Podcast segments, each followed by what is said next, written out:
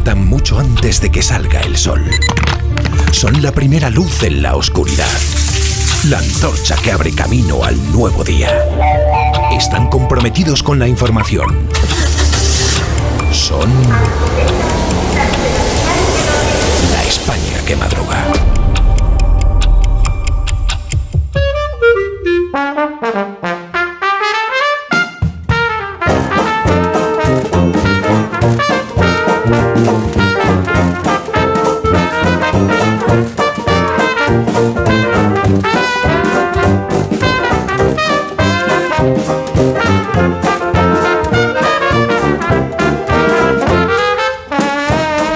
España que madruga, profesor Rodríguez Brown, buenos días. Buenos días a pesar del gobierno. Daniel Ramírez García Mina, el nuevo, buenos días. Patrón, he leído por ahí que Susana Griso propone un Erasmus suyo en más de uno y uno tuyo en espejo público. No, no lo has leído por ahí, lo has leído en una entrevista que le hiciste tú a Susana Griso. la, la provocaste para meterla en esa trampa. Ahí, En ahí. esa trampa para mí, quiero decir. Claro. Pero no voy a caer. Eh, Rosa Belmonte, buenos días. Muy buenos días. Buenos días. Félix José Casillas, buenos días. Buenos días. No siempre hay amor un 14 de febrero en París, que se lo digan a la Real Sociedad anoche. Amon Rubén, buenos días. Inter ya está temblando. Me consta, ¿eh? Tengo información de Milán. Pues un minuto y Vale. hablamos de las cosas. del día. Minuto. La España que madruga. Donde el Sina. Más de uno en Onda Cero. Donde el Sina.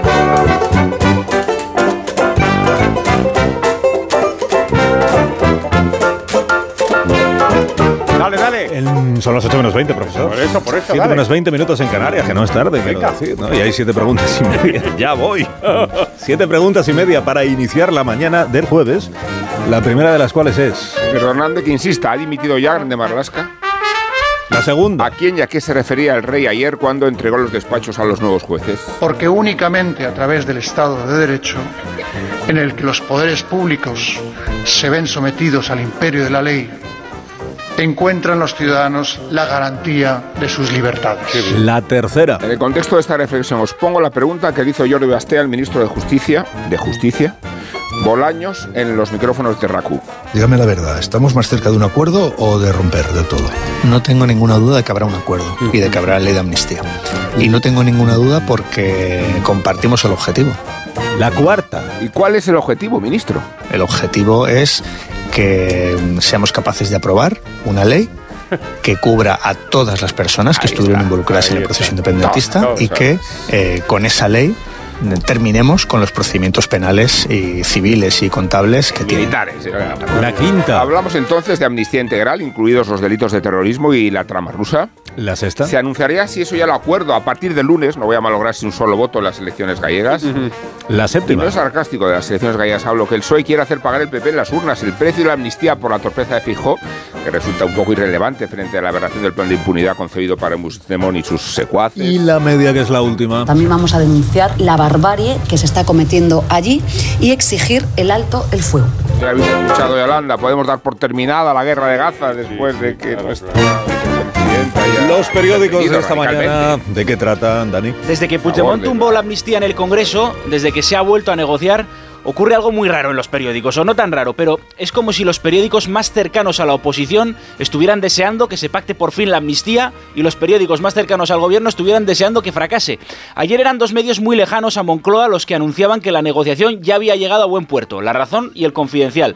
Esta mañana en sus portadas son dos medios muy cercanos a Moncloa los que dicen que la amnistía está lejísimos de pactarse. Fijémonos en el contraste. El país, PSOE y Junts vuelven a negociar desde posturas alejadas. La vanguardia, PSOE y Junts se reúnen sin éxito en Barcelona para reconducir la amnistía. La razón esta mañana. Moncloa cede ante Junts y confirma la amnistía total. El confidencial ayer. PSOE y Junts reconducen la amnistía. No me digan que no es esquizofrénico. A ver cómo logramos conjugar estas dos realidades. Félix Bolaños acaba de decir, lo ponía Amón en una entrevista con Raku, que la amnistía no dejará fuera a nadie. Es una declaración para tranquilizar a Puigdemont, que es quien tiene que pactar y quien se ve fuera debido al recorrido que pueden tener la imputación por terrorismo y la trama rusa. Perdón, profesor, la trama rusa. Rusa. Bueno, sin embargo, según la vanguardia, ayer mismo se reunieron el propio Bolaños y Santos Cerdán con Miriam Nogueras y Jordi Turul en Barcelona. Estuvieron junts dos horas y solo sirvió para confirmar las distancias. Turul, Turul, Turul, Turul, llegamos a las 8. Turul dijo que no. De un tiempo a esta parte hablamos de una prensa española que lindan lo sobrenatural. Por ejemplo, ¿qué ha pasado para que una frase del rey pidiendo respeto a la independencia judicial sea noticia de portada? El español, satisfacción de los jueces por el respaldo del rey a que ejecuten lo juzgado con independencia. ABC, el rey pide en Cataluña respeto a las resoluciones judiciales. La vanguardia, el rey pide respeto a la independencia judicial. El mundo, el rey pide que todos respeten la independencia judicial. Cataluña es el foco, otra vez a pesar de que faltan apenas tres días para que se vote en Galicia. Otra noticia muy replicada hoy en los diarios tiene que ver con el informe del Parlamento Europeo sobre la inmersión lingüística. ABC, el informe europeo prueba que la inmersión es un arma para adoctrinar a nuestros hijos. Familias, profesores y entidades celebran como una victoria las conclusiones de la misión parlamentaria. El Mundo. El informe del catalán supera el boicot del PSOE y el separatismo. Socialistas e independentistas intentaron que no se debatiera en la Eurocámara. El español, la Eurocámara votará que la inmersión en Cataluña incumple la Constitución y los tratados de la Unión Europea. Populares, liberales y ultraconservadores que integran a PP, Ciudadanos y Vox tienen mayoría para aprobar el durísimo informe. ¿Y qué otros percebes has encontrado esta mañana en esos mares de la información? Es que son lamentable. los- Ah, esto no no, es es en lamentable directo, lo que me escribes aquí para que diga Pero yo. por eso, por eso. lamentable. Bueno, ahora sí, elecciones en Galicia. ¿Qué pasa en el PP después del lío de Feijó con los indultos? El español, Feijó y Rueda se sienten seguros tras los últimos trackings, pese a los nervios en el resto del PP. Es decir, que hay mucho nervio, pero no en los líderes. Alfonso Rueda, actual presidente y candidato, intenta mostrar esa seguridad en una entrevista con El País. Dice, no me veo presidente teniendo que pactar. Son nervios de acero porque la razón releva que esos trackings, esas encuestas internas, dan al PP 38 escaños, justo el número que necesita para gobernar. Uno menos y se vienen abajo las elecciones. ¿Qué va a hacer el PP para intentar frenar el crecimiento del Benega? El PP se lanza a quitar a Pontón la careta en 48 horas decisivas. Quieren señalar en la recta final la radicalidad de la candidata del BNG como adalid de un proceso gallego, es decir, un procesiño, dice el mundo. Subrollarán su relación con Bildu, con quien comparte lista europea. El análisis más duro sobre Feijó lo firma un periodista que no tiene nada que ver con Moncloa, José Antonio Zarzalejos escribe: La forma de comportarse de Feijó y de los actuales dirigentes del PP es de una escasez táctica y estratégica alarmante. Este PP no tiene ni media bofetada, se viene abajo con una facilidad pasmosa, retrocede a las primeras de cambio y se inculpa como un penitente. Yo hay algo que no entiendo. Zarzalejos es de Bilbao y en vez de ni media hostia dice ni media bofetada. Otro de los temas del día es el viaje de Yolanda Díaz a Palestina. Gaza ya dice que sí, que va y Exteriores niega que esté preparando algo así. El Confidencial, El País, El Español, ABC publican esta mañana crónicas sobre esa discrepancia. Se habla de la desesperación de la vicepresidenta por lograr foco mediático. Dos últimas cuestiones. La primera, ojo, cuidado, que vuelven las protestas del campo, las tractoradas. Dice El País que vuelven a tener incidencia en varias comunidades autónomas. Os recuerdo el himno que propuse el otro día por si queréis aprenderlo. Dice, tractores, cosechadoras, tres o cuatro empacadoras, que no somos de aquí, que somos de otro lado, hemos venido a, hemos venido a jugar y no nos han dejado. Ese es el recordar. Y no nos han dejado. Bueno, y la segunda va a interesar mucho en este programa, paraíso de los churros y la dieta mediterránea. Dígame. The Objective. Dice, trabajo gastará en siete meses 68.000 euros en churros y bollos de la cafetería del ministerio. Bien. Eso algunos cálculos. Será por dinero. Pues bien invertidos están. 5.520 churros en 7 meses. Pero saquemos la calculadora. 5.520 churros en 7 meses son 788 churros al mes. Es decir, 26 churros al día para la cafetería de todo un ministerio. Con eso cosa. no da ni para 24 horas en este programa. Poca cosa, 26 churros. Gracias, Dani. A ti, patrón. Ya te podías haber traído unos churros Pues para la acompañar sí. tu lectura de la verdad. prensa. Sí. En la hoguera de Rosa Belmonte que arde esta mañana, Rosa. Eh, pues en la columna de Arcadi dice lo que el alcalde de la línea debe pedir no es la legalización del hachís, sino la inclusión de su municipio en un inédito plan gubernamental que proyecte atención, ciencia, política y dinero a los polos de miseria españoles y no solo a los miserables polos nacionalistas. Y Berta González de Vega en, eh, en ABC dice la droga se mezcla muy bien con la inmigración ilegal. Lo decía el otro día la corajuda fiscal antidroga de Cádiz, Ana Villagómez. Las mismas redes llevan a inmigrantes y fardos de chocolate. Eh, Blanco quería a Garzón para llegar a su mar, porque tenían un vacío. Eso lo leo en el mundo. Y entonces saltó Iglesias. Ninguna de esas consultoras me ha ofrecido jamás plata. A mí solo me han ofrecido plomo, plomo y más plomo. Nunca podré saber si tengo un precio, pero vamos a ver, alma de cántaro. Si lo de Garzón era para llegar a su mar, ¿cómo te van a contratar a ti para pedir algo a Yolanda Díaz?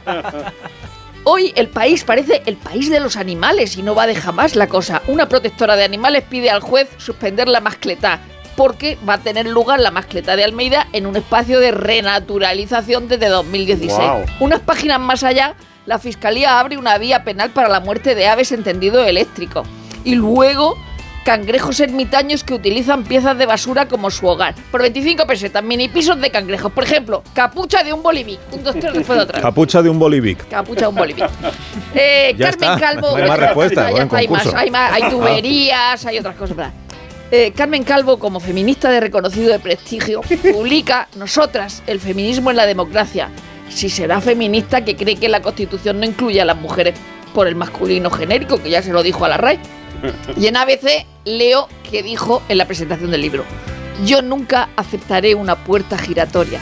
Me voy a otra institución. y en La Razón nos cuentan que cu- cuando Roma atacaba con chinches, entre el amplio legado de la antigua Roma figura el de los chinches. Fueron los introductores en la península de estos insectos como con fines militares o para tratamientos médicos. Esto para cuando os preguntéis qué ha hecho Roma por nosotros. Chinche. Ahora el despertar liberal de Carlos Rodríguez Brown con estas noticias empresa profesor. Ya mismo expansión, Tesla, Volkswagen y Bid abren la guerra de precios en el coche eléctrico. También Mafre sube el dividendo, pero se desploma un 5,7% en bolsa. Esto es por la pérdida en el seguro de coche. Sigue la fuga de empresas de Cataluña, 128 en 2023. En una editorial explica expansión. Claro, el pacto entre PSOE y Junts muestra las consecuencias siempre negativas de las políticas coercitivas. Cinco días. Avertis busca cerrar un pacto con Milei para esquivar un arbitraje billonario. Esto por las, las autopistas en, en litigio. El economista, las gasolineras independientes superan a Repsol, Cepsa y Bepe. Vamos a la prensa económica internacional. Dice el Financial Times que la bolsa en Japón está prácticamente en, en- en- en máximos históricos. Después te cuento otra cosa. Hay un reportaje que me ha interesado sobre OpenAI o OpenAI, perdona, ay, Dani. Eh. Dice que las- es- esta startup es una de las que, em- empresas que más rápido han crecido en la historia. Lo que no está claro, dice el Financial Times, eh, cómo es la viabilidad a largo plazo de su flujo de ingresos. Y terminamos con el Wall Street Journal, que nos cuenta que Morgan Stanley está despidiendo a cientos de empleados de su división de gestión de, de patrimonio para contener costes. ¿Y te acuerdas lo que te dije que estaba eh, tan alta la bolsa japonesa, no? ¿Te acuerdas? Sí. Vale, pues mira lo que dice el Wall Street Journal. La economía de Japón en el último trimestre de 2023 se ha contraído inesperadamente.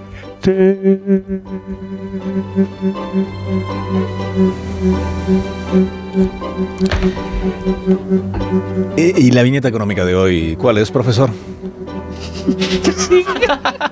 Esto no había pasado nunca. ¿Qué te creías? Buenísimo, Ricardo, en el mundo. Una pareja en la playa contempla una pequeña y modesta embarcación a lo lejos, en alta mar.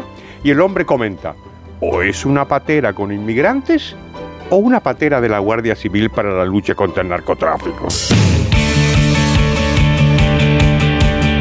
Queda por contar la actualidad del deporte con Félix José Casillas. Y es delito, no todos los futbolistas que participaron en la derrota de la Real Sociedad en París 2-0, que jugaron una muy buena primera parte, salen indemnes del viaje de exteriores a territorio Champions. Y es que el entrenador del equipo Donostia, Manol, no perdona la acción del defensa maliense Amari Traoré, que no fue otra cosa que dejar a su equipo con 10 por un golpe cuando el equipo francés iba a lanzar un córner. Conclusión, el candidato elegido para marcar a Mbappé estaba fuera del campo y lo aprovechó la estrella francesa para desmarcarse y anotar el primer gol del partido. Recordó Imanol que para que un jugador abandone el terreno de juego en un momento así debe ir al hospital.